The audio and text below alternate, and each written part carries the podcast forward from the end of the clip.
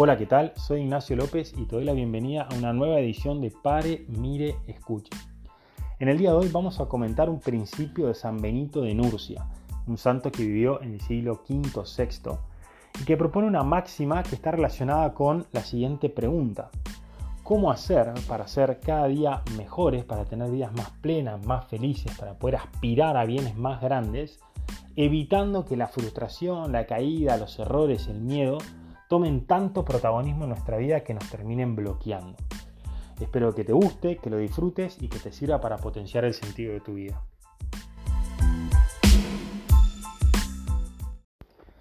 En el año 529, San Benito de Nurcia fundó en las afueras de Roma la Orden Benedictina, una orden religiosa perteneciente a la Iglesia Católica y que está conformada por monjes. La orden benedictina tuvo numerosos aportes a la historia y a la cultura occidental, como por ejemplo haber ayudado a preservar la cultura luego de la caída del Imperio Romano de Occidente, el funcionar como cimiento para la aparición de nuevas eh, órdenes monásticas que vinieron mucho tiempo después, como los dominicos, los franciscanos, los jesuitas y demás. No es que todos sean benedictinos, pero sí la fundación de la orden benedictina como que marcó mucho la vida monástica occidental. Pero la idea de hoy no es hablar tanto de la historia o del aporte universal de la, de la orden benedictina, cuanto de un principio que propone San Benito en lo que se llama la regla de San Benito. La regla de San Benito es como el reglamento que regula la vida dentro de un monasterio benedictino. Los monjes viven en monasterios y tienen la regla que es la que eh, marca eh, lo que es la vida benedictina, ¿no? Eh, cómo tratarse entre los monjes, las actividades, la distribución de los tiempos, de los trabajos, etc. Y ahí adentro, San Benito enuncia un principio relacionado con el crecimiento personal, que aplican no solo hacia uno mismo, no solo hacia cómo puedo hacer yo para ayudarme a crecer más, sino también cómo puedo hacer para ayudar a otros a crecer. Es un principio que San Benito lo pensó en primer lugar dirigido hacia el abad. El abad es la máxima autoridad dentro de un monasterio y es el que vela por el crecimiento personal y espiritual del resto de los monjes.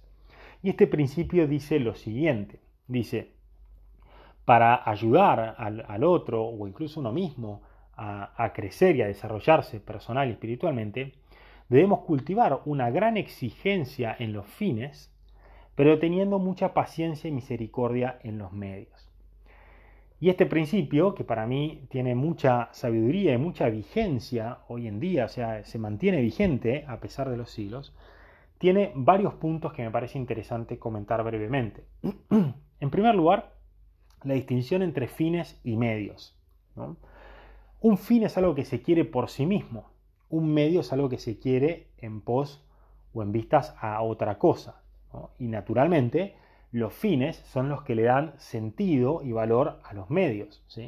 Si yo quiero eh, escalar en la Concagua, si ese es mi fin, mi objetivo, los medios que me voy a proponer, desde entrenarme para, eh, poder caminar con menos oxígeno o en subida o ponerme bien físicamente, hasta el equipamiento que voy a llevar, la ropa, los zapatos, la mochila, etc., tienen un sentido y un valor si es que voy a escalar en la Concagua, si yo hago toda la misma preparación y me pongo la misma ropa para tomarme el subte o ir a, microcentro, todos esos medios pierden su valor porque tienen sentidos en vistas a un fin determinado. Entonces los fines son los que definen o los que regulan o le dan sentido a los medios.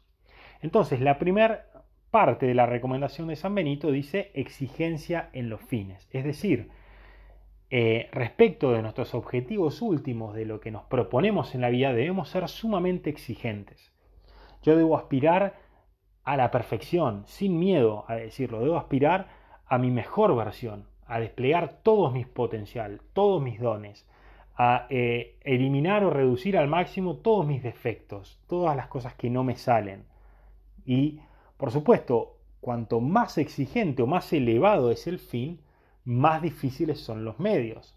Entonces, eh, más preparación o más, em, digamos, más largo es el proceso para alcanzar ese fin. Y esto tiene que ver con la relación que hacíamos recién entre fines y medios. Entonces, si yo soy sumamente exigente con mis fines, y yo quiero la perfección, entonces para mi vida quiero realmente mi mejor versión, entonces tengo que saber que los medios para alcanzar eso van a ser arduos, complejos, largos, desafiantes. Y ahí es donde dice San Benito, tenemos que, respecto de esos medios, respecto de ese proceso que hay que hacer para alcanzar esos fines nobles, elevados, altos, irrenunciables para San Benito, ¿no? los, respecto de los medios para alcanzar esos fines, yo tengo que ser paciente, misericordioso, respetar los procesos. Entonces ahí es donde me parece que está la gran sabiduría de esta enseñanza de San Benito. ¿no? Aprender a aplicar solamente la exigencia respecto de los fines, ¿no?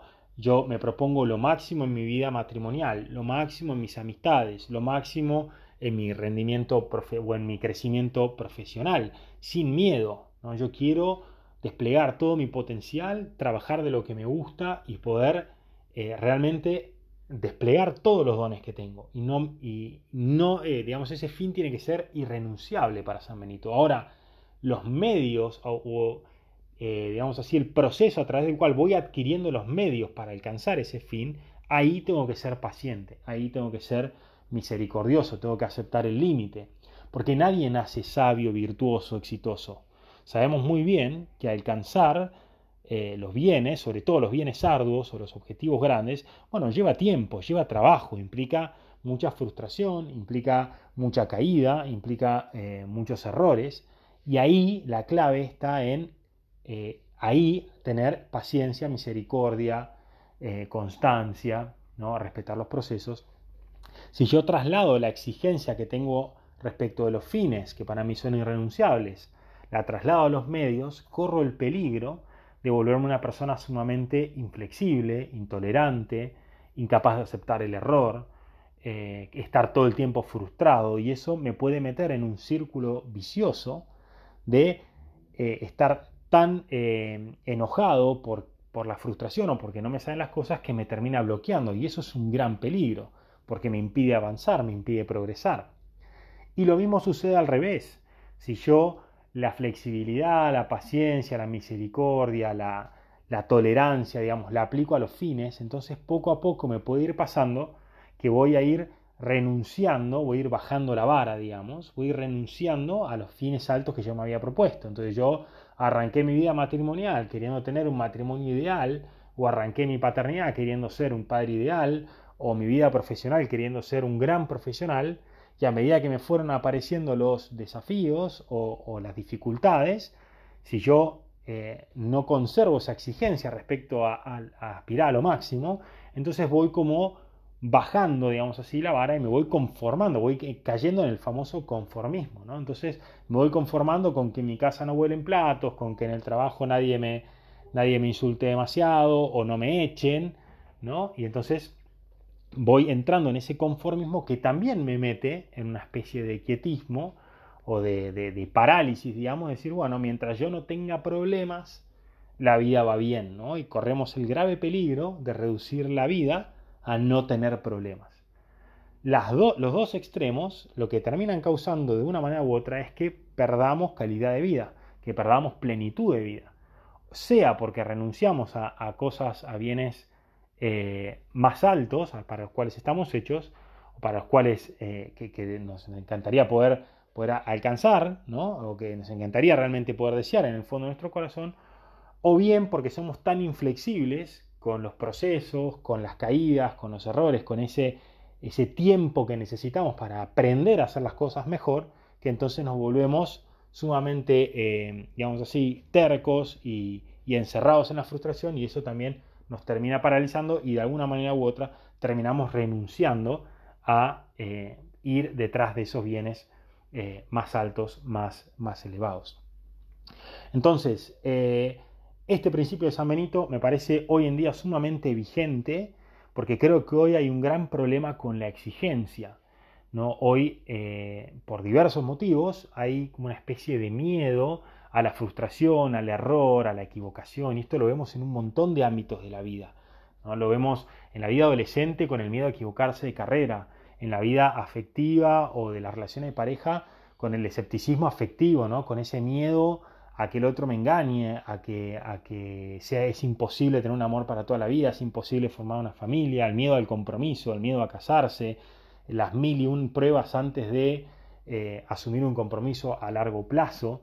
En la vida profesional la vemos con cantidad de personas que trabajan de cosas que no le gustan o que no la terminan de apasionar por miedo a, eh, digamos, o, con miedo al cambio, sabiendo que por ahí les gustaría hacer otra cosa, les gustaría dedicarse a algo que los hace vibrar, que les llena el corazón, pero les da miedo el cambio, la frustración, la equivocación, los peligros que hay que asumir, ¿no? Y son todos ejemplos de conformismo, ¿no? Creo que hoy eh, hay mucho miedo a aspirar a cosas grandes, hoy el que aspira, el que quiere ser mejor, superarse y realmente aspirar a cosas grandes, muchas veces es tildado de idealista eh, o de utópico, ¿no? O de soñador, como diciendo, no, no, lo, que vos estás esperando es imposible, ¿no? Mejor conformate con esto, quédate con, con no tener problemas, eh, echar la cabeza, perfil bajo, no, no revoluciones tanto las cosas y así no vas a tener problemas.